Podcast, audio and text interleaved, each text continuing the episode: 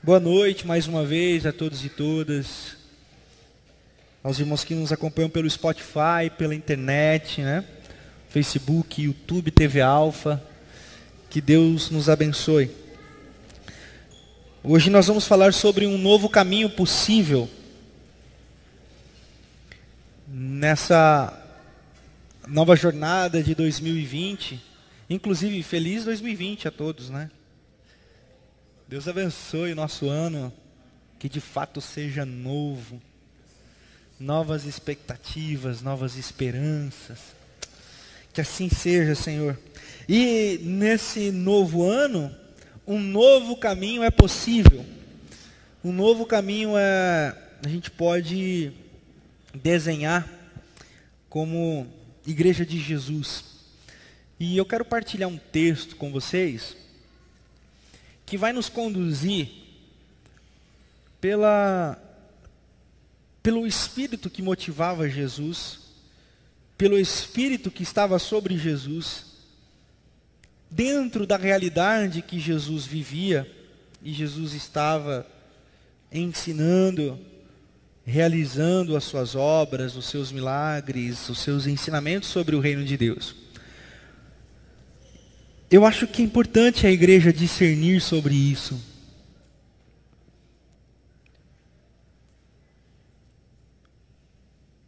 Caio Fábio vai dizer que o povo que se diz de Jesus e o povo que se diz da Bíblia sabe muito pouco de Jesus e de Bíblia. Nós estamos nos confundindo com a multidão. E não no sentido bom.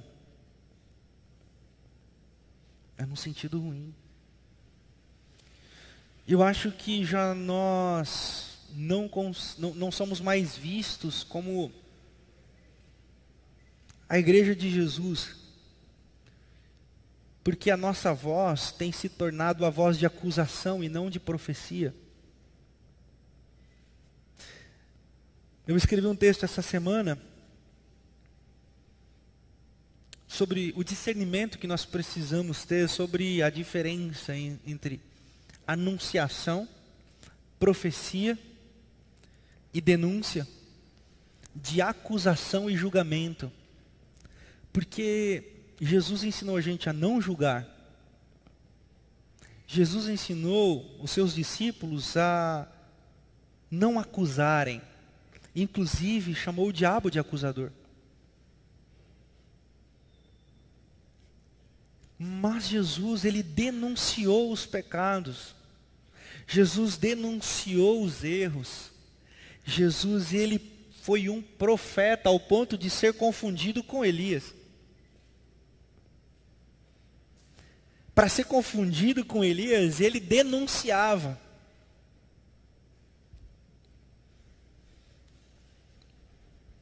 A denúncia ela é diferente da acusação, por quê? Porque a denúncia aponta para o alto. A denúncia aponta para uma sociedade justa. A denúncia aponta para o oprimido e necessitado. A acusação, ela torna a igreja punjante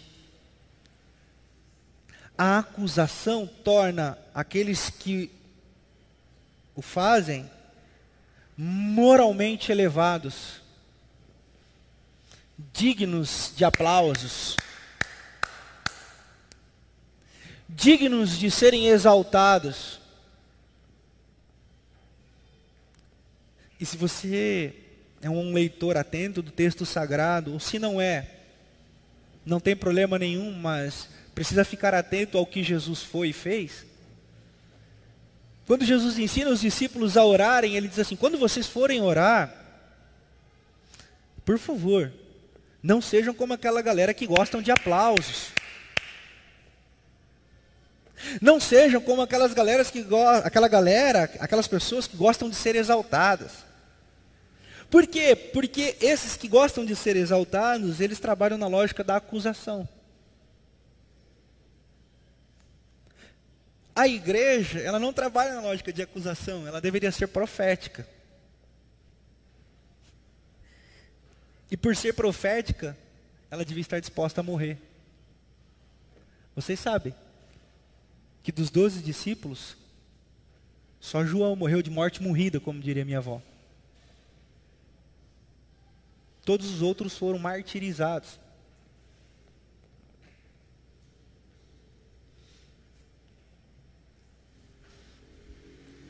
Quando a gente fala de um novo caminho possível, nós estamos falando do novo e vivo caminho. Do Evangelho de João, capítulo 14, verso 6. Quando Jesus está sentado com os discípulos e ele diz: Olha, para o lugar onde eu vou, vocês ainda não podem ir, mas eu vou preparar o caminho. Felipe, afoito, não discernindo, diz: Senhor, mostra-nos o caminho. E aí Jesus fala: Felipe, como assim? Mostra-nos o caminho, Felipe. Eu estou com vocês esse tempo todo, fazendo sinais e maravilhas, e você me pergunta, mostra-nos o caminho. Aí a gente chega no versículo 6, um versículo que muita gente gosta de usar, inclusive é um dos meus favoritos, diz assim: Eu sou o caminho, a verdade e a vida. Ninguém vem ao Pai a não ser por mim. Esse novo e vivo caminho é Jesus. E a gente precisa aprender a olhar para Jesus. Mas quando a gente olha para Jesus para acusar, nós nos tornamos parecidos com aqueles que mataram Jesus. Quando a gente começa a usar a Bíblia para dizer que a gente tem razão,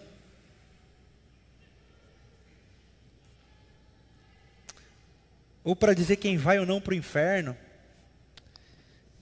a gente se parece muito pouco com Jesus. Um novo caminho possível só é possível se a gente aprender a discernir Jesus. Aí você pode me dizer, mas eu sei sobre Jesus. Nasci na igreja, frequentava EBD, sei todos os textos. Que texto o senhor quer? O senhor quer falar de eclesiologia, soteriologia, tal? O que, que você quer falar?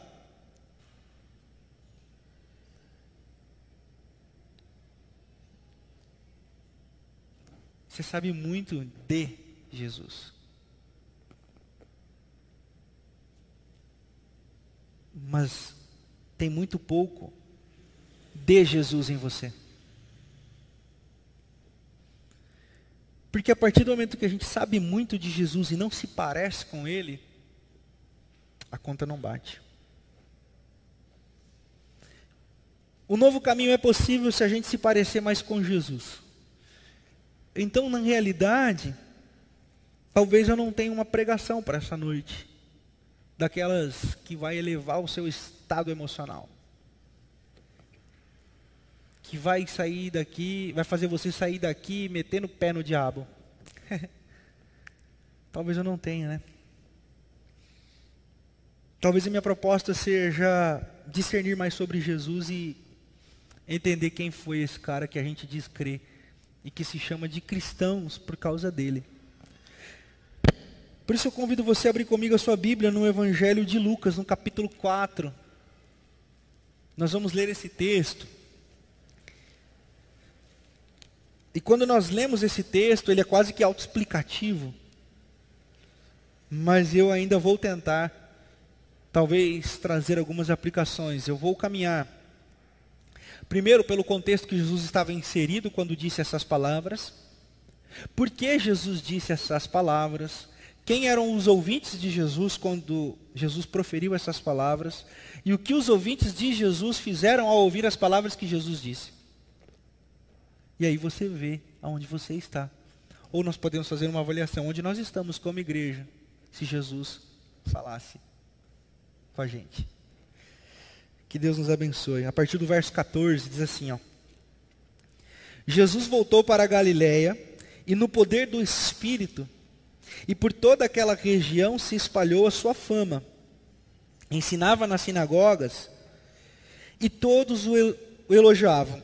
Ah, eu quero fazer uma pausa aqui, porque a nossa tradução aqui do, do, do Ocidente, ela, os, os tradutores, eles, eles escolheram, porque a palavra elogiavam aqui no grego, ela está no verbo dativo, e no grego, koine, com a Bíblia foi escrito, o dativo, você escolhe qual é a entonação que você quer dar para o contexto.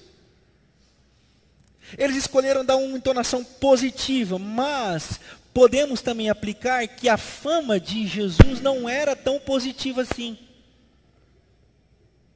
Então, há uma possibilidade de nós entendermos que quando Jesus falava, a fama dele não era muito boa. E o próprio contexto dá essa impressão também para a gente, mas talvez a gente se perca um pouquinho, porque, ou não se perde no sentido ruim, mas caminhamos por esse lado do positivo, que Jesus tinha muita fama e fama de curador, milagreiro, tal, bom ensinador, uma boa didática, mas também poderíamos também interpretar que as pessoas menosprezavam, diziam, esse não é filho de José? O carpinteiro? A gente vê esse cara crescer, porque nessa época aqui é, em Nazaré, onde Jesus é, cresceu, existia um grupo chamado é, um grupo de adolescentes que eles estudavam. Isso surgiu alguns séculos antes de Jesus nascer. Os adolescentes da Galileia, eles se encontravam nas noites para estudar o texto sagrado da Torá. Então Jesus participou desses encontros, então Jesus cresceu discutindo naquela região sobre a Torá. Então, quando Jesus voltou aqui agora para falar nesse texto, e aqui nós vamos continuar lendo, vendo que ele estava lendo um texto na sinagoga, e quando ele leu, a galera viu quem ele era, e falou: Mas isso não é filho de José, aquele cara que estava aqui com a gente? Então, podemos também ter essa possibilidade de que Jesus não tinha muita moral. Mas aqui nós vamos caminhar com que Jesus tinha moral. Então ele tinha moral. A galera elogiava ele. Ou seja, porque ele falava bem. Vamos entender também dessa maneira. Ele falava bem, ele explicava bem, ele ensinava bem. E continua o texto. Ele foi a Nazaré, onde havia sido criado. E no dia de sábado entrou na sinagoga como era seu costume. Ou seja, Jesus tinha o hábito judeu de frequentar a sinagoga aos sábados. Ele ia, ele participava. Ele levantou-se para ler, foi-lhe entregue o livro do profeta Isaías. Abriu e encontrou o lugar onde está escrito. Quando nós lemos abriu, é no sentido do rolo, né? Os livros não eram dessa maneira como a gente tem hoje. Jesus ele é, no mínimo, subversivo aqui. No mínimo. Porque nós não sabemos se o copista ou o próprio Lucas omitiu ou foi omitido com o passar dos tempos as traduções, mas a gente não consegue discernir se escolheram para Jesus ler Isaías capítulo 61 ou se Jesus propositadamente escolheu Isaías 61. Então isso a gente não consegue saber. Eu sei que deram o livro do profeta Isaías. E ele leu o capítulo 61 de Isaías. Esse capítulo 61, ali, em, em torno de Nazaré, era muito conhecido. Porque Nazaré, que pertencia ao território da Galileia,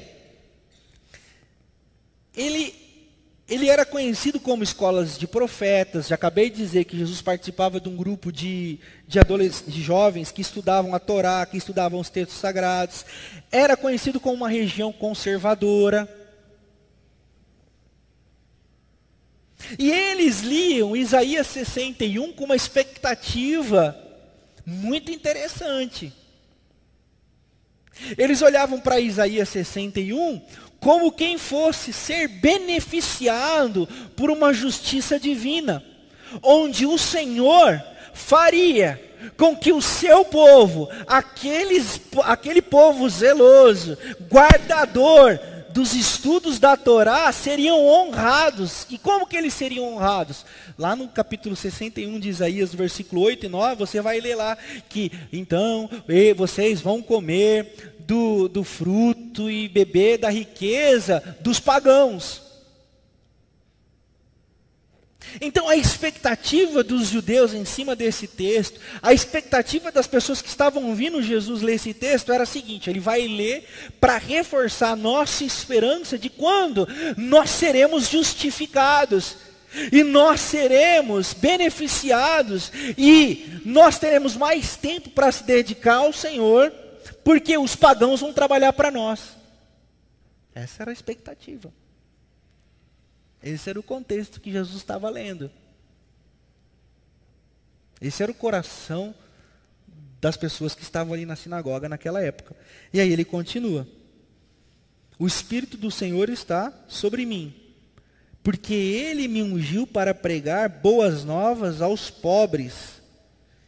Ele me enviou para proclamar liberdade aos presos e recuperação da vista aos cegos para libertar os oprimidos e proclamar o ano da graça do Senhor. Aí Jesus fechou o rolo. Então fechou o livro. Devolveu ao assistente e se assentou-se. E assentou-se. e os caras? E aí? E a parte do, da vingança?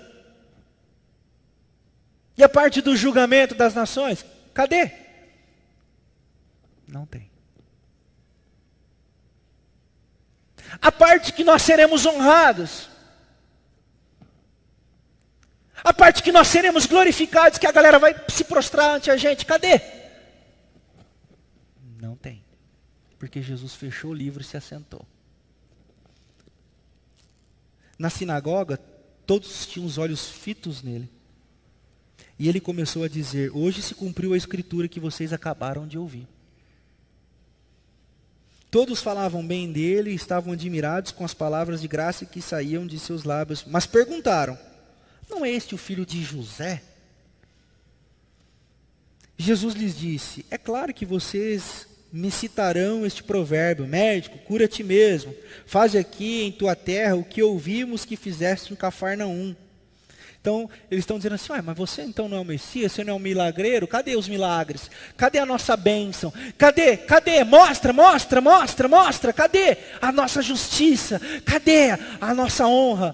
E aí Jesus começa a dizer algumas coisas que eu acho que não caiu bem. Continuou ele: Digo-lhes a verdade, nenhum profeta é aceito em sua terra. Assegurou-lhes que havia muitas viúvas em Israel no tempo de Elias, quando o céu foi fechado por três anos e meio, e houve grande fome sobre toda a terra. Contudo, Elias não foi enviado a nenhuma delas, senão a uma viúva de Serepta, na região de Sidom. Hoje é o Líbano, uma região pagã.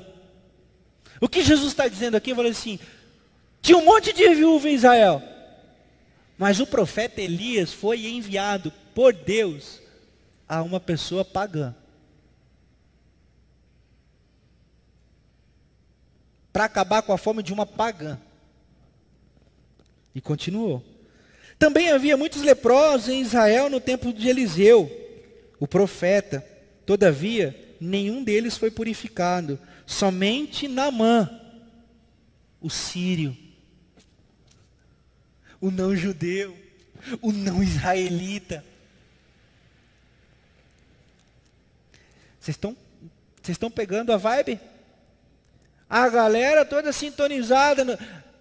Os pagãos vão nos servir. Os pagãos vão tem que dar a riqueza deles para a gente. Por quê? Porque o Senhor virá, porque o Senhor trará justiça, o Senhor fará a bênção, o Senhor vai fazer é, vingança. E aí Jesus leu o texto que ele me ungiu para pregar as boas novas de libertação aos pobres, aos desanimados, aos oprimidos, aos injustiçados. E,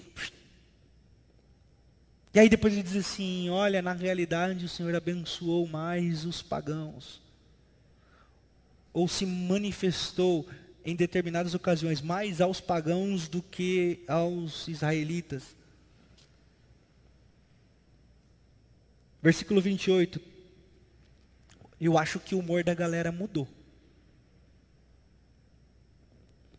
Todos que estavam na sinagoga ficaram furiosos, furiosos ao ouvirem isso. Levantaram-se, expulsaram da cidade, levaram até o topo da colina sobre qual fora construída a cidade, a fim de atirá-lo no precipício. Os caras iam empurrar Jesus no precipício. O que, que significa isso? Significava que todo aquele que era acusado de blasfêmia, heresia, era morto de forma brutal, lançado de cima do precipício. E se não morresse, recebia as pedradas de lá de cima para que morresse. Então os caras fizeram isso com Jesus. Arrancaram do templo, herege, herege, onde já se viu falar essas coisas, onde já se viu dizer dessas coisas. Vocês estão sintonizando algumas coisas aí no coração de vocês? Vocês estão conseguindo sintonizar algumas coisas aí no coração de vocês? Então deixa o Espírito, deixa o Espírito falar com vocês. Eu apenas estou lendo o texto e dando o contexto histórico e teológico. Então deixa o Espírito falar com o coração da igreja. Mas Jesus passou por entre eles e se retirou. Posso imaginar Jesus da beira do precipício, assim, os caras, vamos empurrar, não vamos, vamos. Quem seria o louco? E aí Jesus fala assim, essa galera aqui não tem nenhum. Só e aí saiu no meio de todo mundo e foi embora. Ai, ai. A cidade tinha uma expectativa. O povo de Deus tinha uma expectativa. O povo de Deus esperava de Deus uma ação, mas o novo e vivo caminho conduziu a igreja por outro. O povo de Deus, nos dias de hoje, tem uma expectativa em Deus, tem uma expectativa do que Deus possa fazer por ele. Ora, jejua, faz campanha, amarra a fita, põe copo na televisão, passa sal grosso, a igreja está desse jeito e compra lenço, e fronha, e rosa, e a igreja faz um monte de coisa. E faz vigília de oração, e compartilha fake news, e faz tudo. Por quê? Porque quer ser honrada por Deus. Porque entende, porque entende estar fazendo o que lhe cabe como igreja, que é defender a honra de Deus. E entende no seu subconsciente, oravante, num consciente maligno de que honrar a Deus é matar, honrar a Deus é destruir, Honrar a Deus é esfregar a verdade na cara do outro. Honrar a Deus é ver o outro se dando mal. Honrar a Deus é ver a morte sendo impetrada sobre aqueles que não creem. A igreja está doente. Mas o novo e vivo caminho quer nos curar. O novo e vivo caminho vem para trazer sobre nós as águas que fluem do trono da graça de Deus, que diz: Olha, eu vim trazer as boas novas, as boas novas do Senhor. Por isso que o Espírito está sobre mim para proclamar. O que, que é proclamar? É anunciar, é falar é falar. Então o Espírito, ele nos coloca diante de uma voz de autoridade. Uma voz que profetiza, que denuncia. Que denuncia que tem gente sofrendo. Que denuncia que tem gente padecendo, sendo oprimida. O Espírito do Senhor está mim para anunciar e pregar as boas novas aos pobres. Nesse caso especificamente, A etimologia da palavra grega não se refere a pobre economicamente, socialmente. Nesse caso aqui, não. O que nós podemos traduzir aqui, a palavra é manso, aos mansos, que é a mesma palavra usada nas bem-aventuranças de Jesus, bem-aventurados os pobres de espírito. Quem são essas pessoas? Quem consegue ouvir a boa nova do Senhor? Aqueles que são mansos de coração, aqueles que têm um coração quebrantado, aqueles que são humildes. A Bíblia chama de coração ensinável. Só é capaz de ser comovido ou tocado pela perspectiva de boa nova aquele que tem um coração pobre, manso. E é para esse que o Senhor veio. São para esses que o Senhor vem consolar. Por isso nós não precisamos de um coração, queridos, que tenha razão. Um coração sabedor de verdades. Um coração de moral ilibada. Ou um coração moralista. Ou um coração apegado a textos ou um coração apegado a doutrinas, ou um coração apegado à religiosidade. Nós precisamos de um coração manso e humilde. Pobre de espírito significa aquele ou aquela que sabe que não tem nada para oferecer a Deus e se coloca mediante a graça. O que, que significa graça? Favor imerecido? Foi isso que você aprendeu? Pois eu digo, está muito correto. Se foi isso que você aprendeu, pratique isso na sua vida. Não é nada que você faça. Não há nada que você tenha mérito. No Evangelho não existe a meritocracia espiritual, existe a graça. E com essa graça que nós somos alcançados, é sobre essa, é sob essa graça que nós nos prostramos diante o Espírito que vem nos trazer a boa nova. Por isso, o coração manso é aquele coração que conheceu a graça e sabe que não tem nada para oferecer. Jesus vem para esses.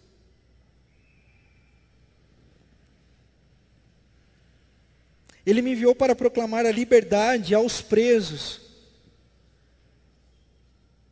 É verdade também que os presos aqui, historicamente, ah, é conhecido ou aplicado esse texto de forma espiritualoide. Crente gosta de viver na espiritosfera. Espiritualiza tudo. Ah, não, porque ele veio para pregar a, a proclamação libertada. A espiritualiza tudo. Mas na realidade, o que Jesus está dizendo aqui é num contexto que era muito comum para os ouvintes que estavam lendo o texto de Isaías, é libertação significava sair de exílios ou sair de uma terra que não é sua e ter a liberdade para voltar à sua terra natal.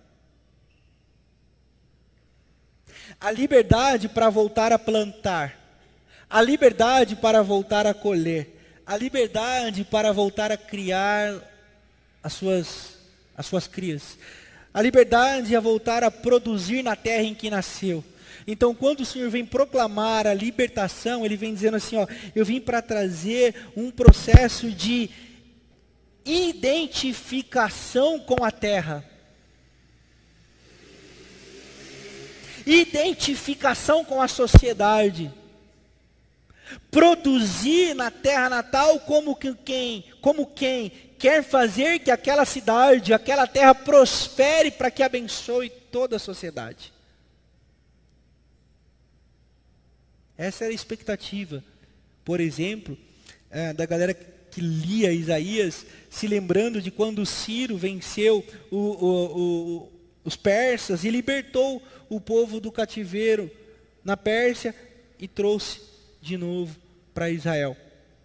Para quê? Para que ele pudesse produzir na terra em que nasceu uma identificação com o chão, uma identificação com o solo, uma identificação com a cidade. Por isso que eu digo, muitas vezes os crentes estão na espiritosfera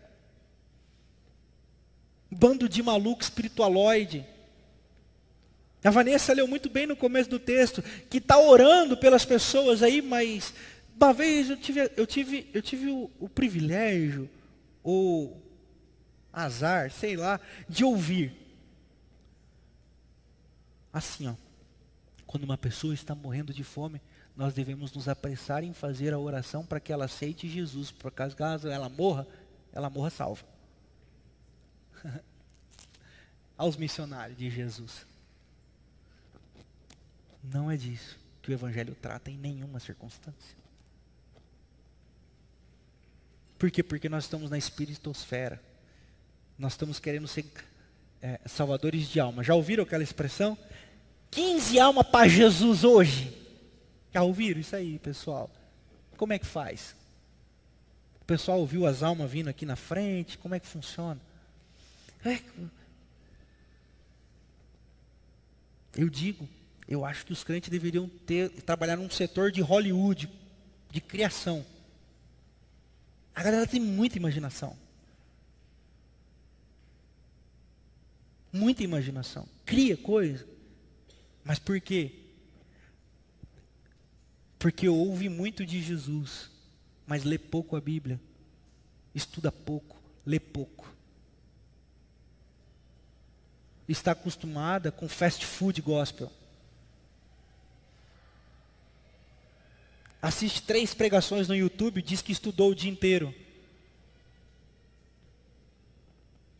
Um dia eu estava vendo um pastor e ele falou, eu estudo muito, assisto três pregações por dia. Aí eu falei, imagine o alimento.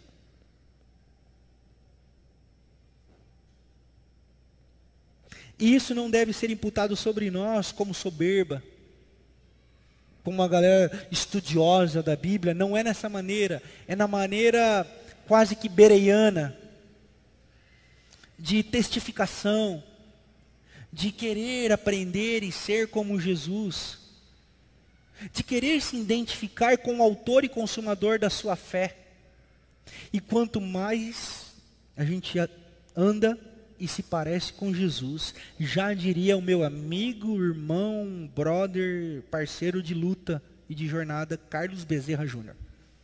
Quanto mais próximo de Jesus nós estamos, quanto mais nos parecemos com Jesus, diante da prostituta, ou, diante da adúltera flagrada em adultério, nós somos da turma que começa a deixar as pedras no chão. Quanto mais perto de Jesus nós estivermos, quanto mais com Jesus nós nos parecermos, menos vontade de pegar pedra a gente vai ter na nossa vida.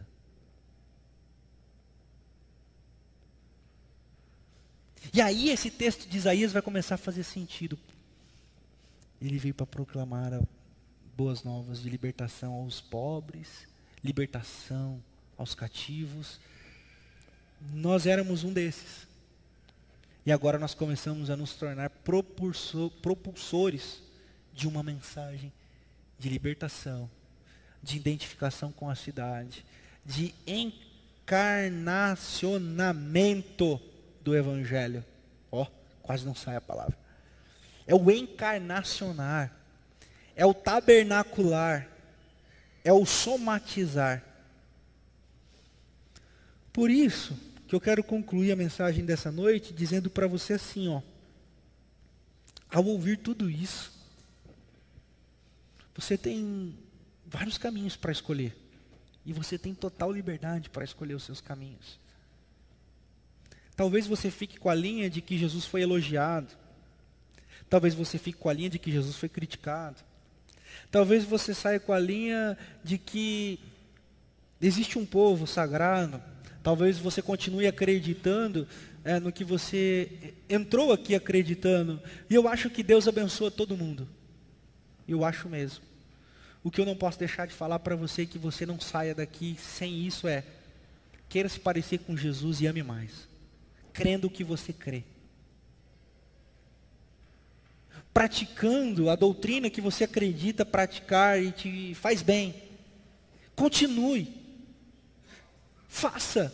Seja verdadeiro no que você faz. Não importa o que você crê, a maneira como você crê. Não me importa, não importa para ninguém e eu acho também que não importa para Deus. O que importa de fato é o quanto nós estamos capazes, ou quanto estamos capa é, desejosos e seremos capazes de se parecer com Jesus e amar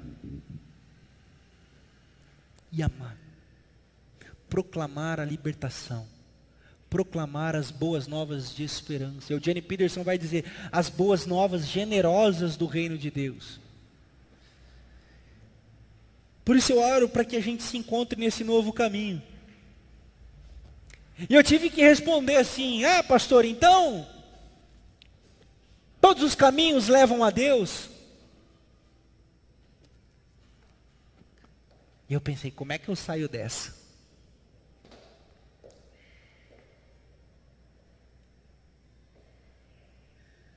Eu disse: eu não acho que todos os caminhos levam a Deus. Mas todos os caminhos podem se tornar um caminho de Damasco e você ser encontrado por Deus.